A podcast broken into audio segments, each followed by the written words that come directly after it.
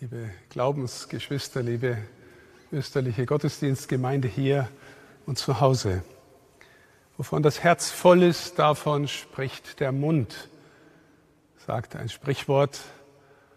Und wenn wir auf das Wort Herz schauen und vom Sprechen erzählen, dann sind wir bei unserer eigenen Identität. Und wenn ich jeden von Ihnen fragen würde, was macht dich aus? Wer bist du? Dann würde jeder anfangen zu erzählen, wovon sein Herz voll ist, was ihn am meisten ausmacht, was ihn prägt, welche Geschichte er hat, welche Familie er hat, woraus er kommt, welchen Beruf er hat, ob er Kinder hat. All solche Dinge würden wir erzählen. Wir würden aber vielleicht dann auch noch weiter erzählen, welche Leidenschaften und Freuden wir haben, was uns am meisten Sinn gibt, vielleicht welche politische Einstellung wir haben. Und untergründig nicht sofort erzählt, aber mitschwingen würden wahrscheinlich Geschichten von Verletzungen, von Enttäuschungen, Verwundungen, vielleicht auch von Schulderfahrungen. All sowas prägt unsere Geschichte. Jeder von uns ist so etwas wie eine Erzählung, ein erzählter Sinn, mehr oder weniger sinnvoll, weil wir alle, liebe Schwestern und Brüder, in unserem Leben nach Sinngebung suchen. Was macht am meisten Sinn? Und dann erzählen wir auch davon, was für uns am meisten Sinn macht. Und depressive Menschen sind Menschen, die unter anderem massiv darunter leiden, dass sie die Sinnerfahrung verloren haben, dass sie ins Schweigen gedrückt werden, weil sie nichts mehr zu erzählen haben. Wovon das Herz voll ist, davon spricht der Mund. Unsere Identität ist eine Erzählung von uns selbst. Zunächst mal von uns selbst, aber wenn ich vorhin angedeutet habe, wir sind auch Teil einer Familie vielleicht auch Teil einer Überzeugungsgemeinschaft in der Politik, Teil einer Nation, Teil von Vereinen, die etwas von unserer Sinngebung betreiben, weil wir eine Leidenschaft für Musik haben oder für Gartenbau oder für Hunde oder was auch immer. Unsere Sinngebung speist sich auch tief aus einem Miteinander. Wir sind erzählter Sinn in Gemeinschaft. Und so gibt es auch über alledem die Frage, gibt es eigentlich die große Erzählung, an der wir teilhaben? Gibt es eigentlich den großen Sinn, in dem wir hineingestellt sind? Und von hier, liebe Schwestern und Brüder, schauen wir auf die Jünger von Emmaus, die heute, so wird uns erzählt, aus Jerusalem weggehen. Wir dürfen Jerusalem als ein Bild dafür nehmen, dass hier der Ort ist, wo der innerste Sinn dieser Erzählgemeinschaft derer sich befindet, die sich das Volk Gottes nennen.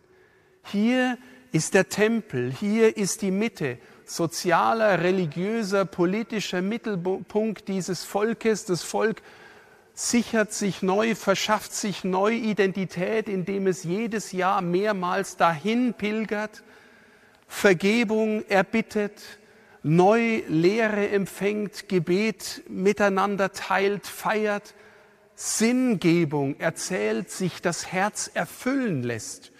Das ist unsere Vision als Volksgemeinschaft. Wir sind das Volk, in dessen Mitte Gott lebt und mit uns geht. Und die beiden gehen weg aus Jerusalem. Sie nehmen den Weg aus Jerusalem hinaus. Und die geheimnisvolle Gestalt, die zunächst dazukommt, fragt sie, was sie umtreibt. Und sie sagen, bist du der Einzige in Jerusalem, der keine Ahnung hat von dem, was da passiert ist. Wir hatten gehofft, das heißt, die Hoffnung ist dahin. Wir hatten gehofft, dass dieser Jesus von Nazareth, der ein Prophet war, mächtig in Wort und Tat, dass der es sei, der die Verheißungen die wir mit dem Tempel, mit den Propheten, mit unserer ganzen Geschichte haben, dass der das alles erfüllen würde und Israel erlösen würde. Das hatten wir gehofft. Und jetzt ist er jämmerlich am Kreuz gestorben wie der letzte Verbrecher. Alles vorbei. Wir gehen aus Jerusalem hinaus. Unsere Sinngebung als Gemeinschaft ist am sich auflösen. Die Vision unseres Lebens, der Sinngemeinschaft, verschwindet langsam. Ist es noch unser Weg? Liebe Schwestern und Brüder, denken Sie an viele Menschen, die heute die Kirche verlassen, die so viele echte, vermeintliche Sinnangebote aus dieser Welt, aus dieser Gesellschaft, aus ihrem Umfeld, aus den Medien zu bekommen scheinen. Die Kirche, naja, und dann noch die Skandale, der Missbrauch, die Finanzen. Viele gehen weg aus Jerusalem. Und dann kommt der, der offensichtlich in der Lage ist, ihnen den Sinn nochmal neu und von einer ganz anderen Seite und Tiefe her zu erschließen.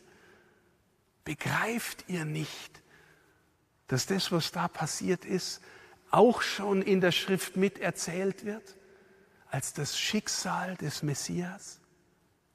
Begreift ihr es nicht? Und sie hören und gehen mit und öffnen nach und nach ihr Herz und es wird wieder gewissermaßen, es fasst wieder Grund in der Vision ihrer Erzählgemeinschaft, ihrer Volksgemeinschaft. erschließt ihnen den Sinn der Schrift. Sie werden wieder Teil dieser Erzählgemeinschaft. Und jetzt, liebe Schwestern und Brüder, der Höhepunkt des Ganzen ist dann, dass sie beim Brechen des Brotes erkennen dürfen, dass sie nicht nur gewissermaßen zurückgenommen werden in die Volksgemeinschaft, in der sich der Sinn neu erschließt, sondern dass der, der da mit ihnen geht, in dem vollendet sich aller Sinn. Ihr Sinn ihrer Geschichte, der Sinn ihrer Welt und damit der Sinn ihres eigenen Lebens. Und sie erzählen sich gegenseitig, brannte uns nicht das Herz, als er uns das aufgeschlossen hat, sich da hineingestellt hat und dann kapieren wir, der ist der Schlussstein, an dem hängt alles, an dem hängt die ganze Geschichte unseres Volkes, letztlich die Geschichte der Welt und damit die Geschichte meines Lebens. Liebe Schwestern und Brüder, wir sind hier zusammen als Erzählgemeinschaft.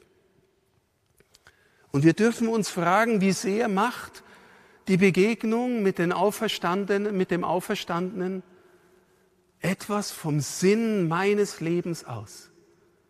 Bin ich schon hineingenommen in die große Erzählung, aus der sich die Vision auch meines Lebens ergibt?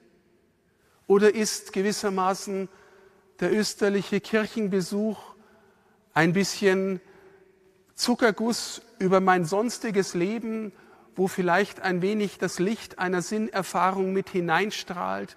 Irgendwas Höheres gibt's schon und der Jesus war schon ein ganz besonderer? Oder ist er der, der so sehr in mein Leben hinein darf, dass er gewissermaßen alles mitbestimmt und alles grundiert und von dort her mein ganzes Leben neuen Sinn, neue Ausrichtung bekommt, Teil dieser großen Vision, der großen Erzählung des Gottesvolkes wird. Ich darf Ihnen, liebe Schwestern und Brüder, als persönliches Zeugnis sagen, die Möglichkeit, als Ordensmann, als Seelsorger, als Hochschullehrer, als Priester, als Bischof von ihm erzählen zu dürfen, ist der Sinn meines Lebens. Erfüllt mein Herz so mit Freude, brannte uns nicht das Herz, dass ich zutiefst weiß, das ist nicht nur mein Sinn, das ist der Sinn von, vom Leben jedes Menschen. unserer Kirche, die nur in diesem Sinn wieder in ihre Erneuerung findet, nur von dort her wieder neue Vision findet, neue Gestalt. Das Alleinstellungsmerkmal von Kirche ist zuerst und zuletzt Jesus Christus. Ist nicht zuerst, dass wir vieles für die Umwelt machen und vieles im sozialen Bereich. Das ist auch wunderbar, aber das tut Kirche, weil sie ihren Sinn gefunden hat. Sie tut es aus ihm und für ihn und deswegen zum Wohl der Menschen und der Schöpfung. Und so, liebe Schwestern und Brüder, hat, so ist mein Glaube, jeder Mensch, jeder Mensch, ob er es weiß oder nicht, von ihm her seinen Sinn und ist berufen, ob in seiner Familie, ob in seiner Arbeit, ob in seiner Freizeit, mit Worten oder ohne Worte, davon mitzuteilen, dass er zu dieser Gemeinschaft gehört, zum Volk Gottes gehört zum Volk von denen, von denen Jesus der Schlussstein ist und damit gleichzeitig alles aufschließt. Sie kennen vielleicht in der Offenbarung des Johannes die, äh, die Frage, die der Seher gestellt bekommt, wer kann das Buch mit den sieben Siegeln öffnen? Das berühmte Buch mit den sieben Siegeln. Was ist das? Naja, die Exegeten der Schrift sagen, vielleicht ist es die Heilige Schrift, die das Ganze ausmacht. Andere sagen, vielleicht ist es die ganze Weltgeschichte. Wer kann uns den Sinn dessen erklären? Und keiner kann's. Und der Prophet fängt an zu weinen, der Seher. Und dann hört er die Stimme, weine nicht. Der Löwe aus Juda erzählt dir den Sinn der Schrift, den Sinn der Geschichte. Und dann erscheint als nächstes nicht ein Löwe, sondern das Lamm, das geschlachtet worden ist und öffnet das Buch mit den sieben Siegeln. Und die Schrift sagt uns damit, er ist der Sinn von allem, der ewige Logos. Liebe Schwestern und Brüder, das ist Ostern. Das ist Ostern. Der Auferstandene geht mit uns, will in unser Herz, will es neu aufmachen, dass wir erkennen, brannte uns nicht das Herz, als wir an diesem Ostern ihm wieder begegnet sind. Etwas von dem, dass da etwas anfängt zu brennen. Das wünsche ich Ihnen und uns allen, weil es der Sinn unseres Lebens ist. Amen.